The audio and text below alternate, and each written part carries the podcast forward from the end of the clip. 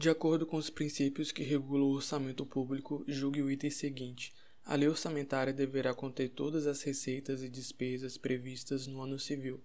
Essa questão está correta.